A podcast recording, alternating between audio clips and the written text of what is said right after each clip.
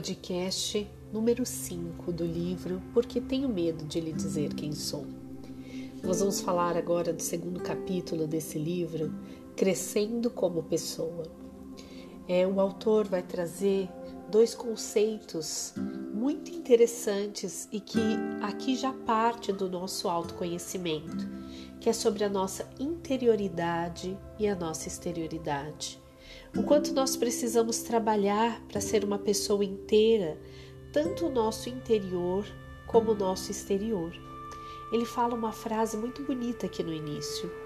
É impossível citar o exemplo de uma pessoa inteira crescida, porque cada um de nós deve crescer na sua própria direção e não tornar-se como uma outra pessoa.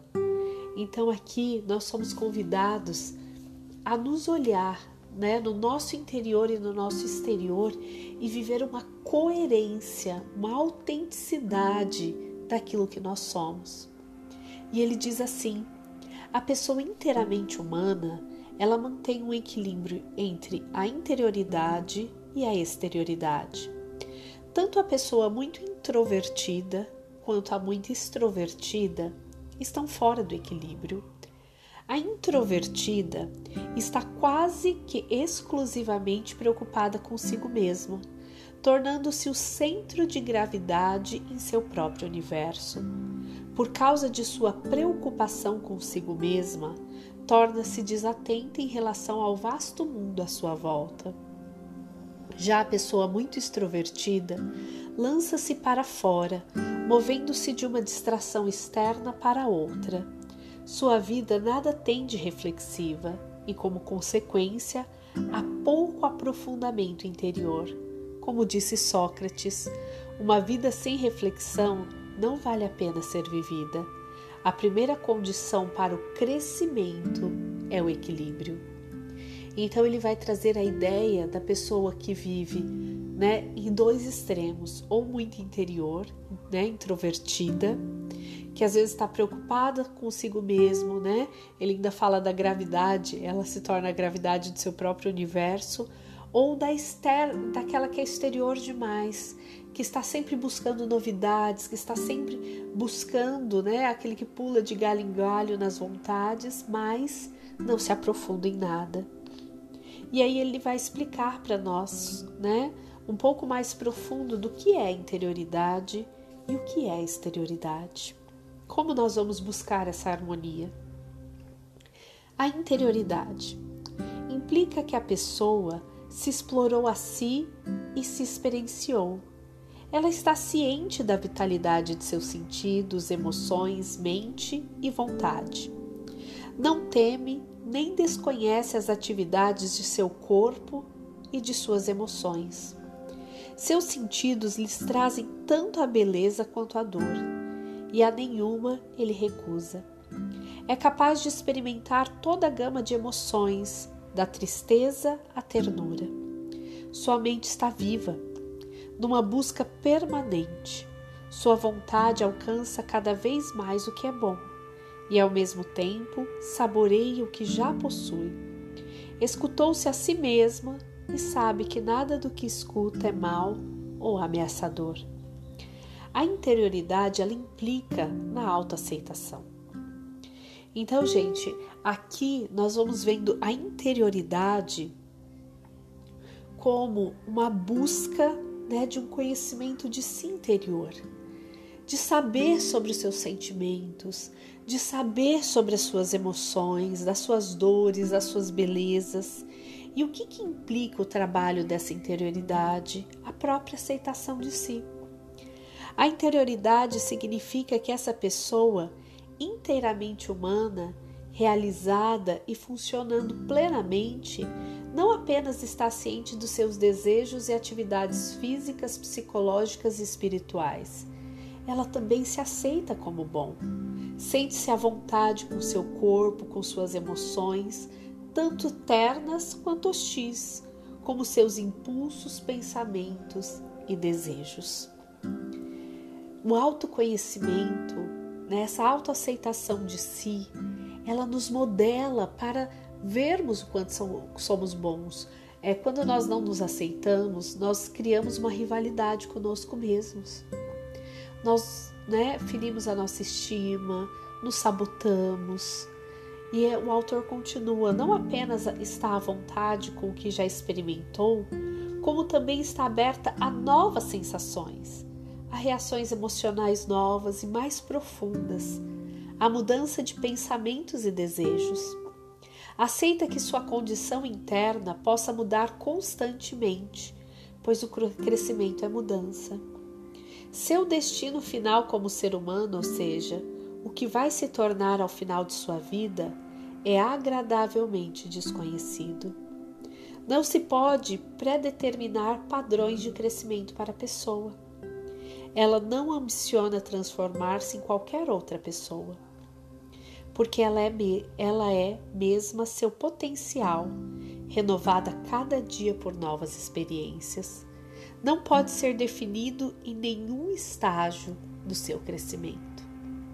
Então, a pessoa que se aceita, né, que se conhece, que se busca, ela vai percebendo que ela está em, sempre em mudança, né, sempre em buscas de novas experiências. Ela aceita o que é física, emocional e intelectualmente. Sabe que aquilo que conhece a seu respeito é bom. Sabe também que seu potencial é ainda maior. E, no entanto, realista quanto às suas limitações. Não fica sonhando com as pessoas que quer, com a pessoa, desculpa, que quer ser. Nem passa o resto de sua vida se convencendo de que é essa pessoa. Ela se escuta, se explora e ama o que realmente é. Gente, aqui tem algo muito interessante que nós precisamos pensar.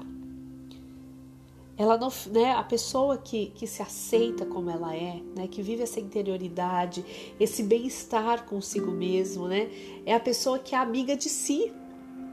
Ela não fica inimiga de quem ela é, mas ela se aceita as suas limitações e os seus potenciais. Ela não fica imaginando a pessoa que ela deveria ser. Quando eu for essa pessoa, eu serei feliz. Não. Ela aceita quem ela é. E a cada novo dia, sua experiência de si será tão nova quanto o próprio dia, porque está sempre mudando.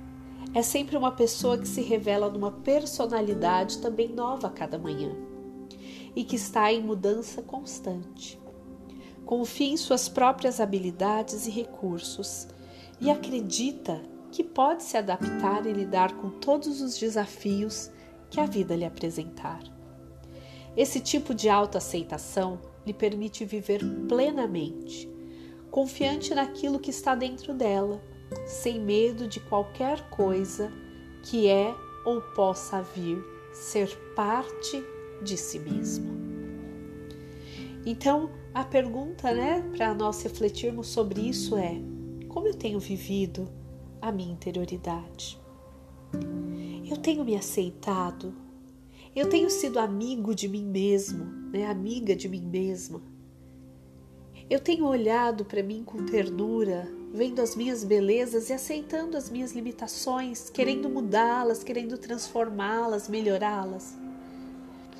Ou eu faço uma guerra comigo mesmo? Agora vamos ver sobre a exterioridade.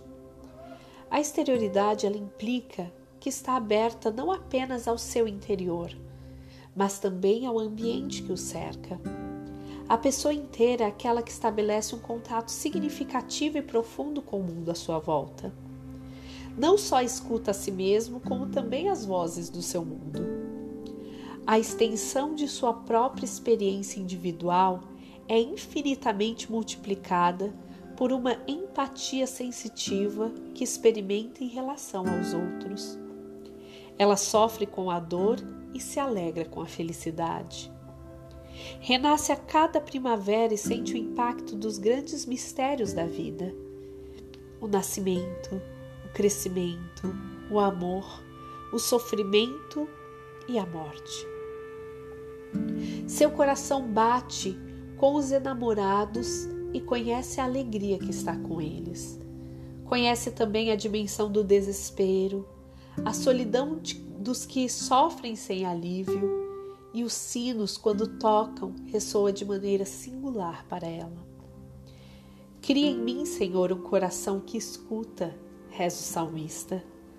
O oposto dessa abertura é um tipo defensiva, em que a pessoa só escuta o que quer escutar, de acordo com suas estruturas pré-concebidas e com suas tendências, e só vê o que quer ver.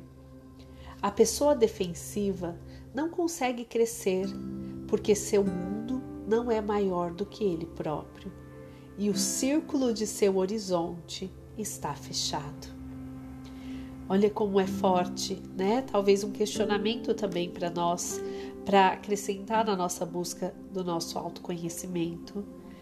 Muitas vezes ouvimos só o que queremos e não o que é realmente, porque já temos muitas estruturas pré-concebidas. É interessante aqui, né, nesse comentário que eu faço, é que o autoconhecimento ele nos constrói, mas ele também vai desconstruindo muitas coisas em nós. A exterioridade atinge seu ápice na habilidade de dar amor livremente. Dr. Carl Stern, um psiquiatra de insights profundos, disse que a evolução do crescimento humano é a evolução de uma necessidade absoluta de ser amado na infância, para uma prontidão integral para dar amor, que é a maturidade. Então, olha que bonito. Né? O ápice da exterioridade é dar amor livremente. É sair da imaturidade, que tem uma necessidade de receber absolutamente amor, para dar amor. Né? Em vários estágios, diz o Dr. Stern, né? Stern, em nosso estado de união primário, no início de nosso crescimento como pessoa, somos egoístas não emprestando a essas palavras sua conotação moral costumeira. O eu infantil ainda é o id, o termo de Freud para designar nossos impulsos e ambições, sem diferenciação do ego, que se adapta e harmoniza os impulsos pessoais com a realidade de acordo com o sistema freudiano. O id do eu infantil monopoliza tudo sem uma consciência adequada de seus próprios limites. Os atos de união da personalidade madura são abnegados, ou seja, prescindem do eu. A pessoa inteira pode sair de si mesma, pode se comprometer com uma causa e ela o faz livremente. Naturalmente, a pessoa inteira deve ser livre. Há filântropos entre nós que doam parte de suas posses e de seu tempo de maneira viciada ou compulsiva. Parece haver uma necessidade motriz que os deixa inquietos, alguma culpa ou ansiedade que é um apelo obsessivo, levando-os a praticar uma boa ação após a outra. A pessoa inteira sai de si mesma em direção ao outro e a Deus, não por causa de uma neurose obsessiva compulsiva mas de maneira livre e produtiva, simplesmente porque escolheu fazer isso. Gente, aqui né, tem um ponto fantástico, que é essa capacidade de dar amor livremente, não por uma culpa que carrega, por uma ansiedade ou né, por uma necessidade de carência, mas porque decidiu fazer isso, porque é livre para fazer isso. E o autoconhecimento ela nos dá essa capacidade, né, de conter os nossos impulsos e viver livremente.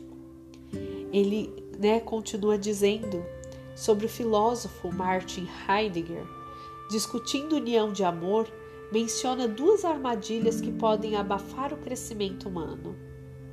Uma satisfação complacente que mantém uma situação já estabelecida, que é a primeira, ou um outro extremo, uma atividade inquieta, que pula de uma distração para outra à procura de algo mais.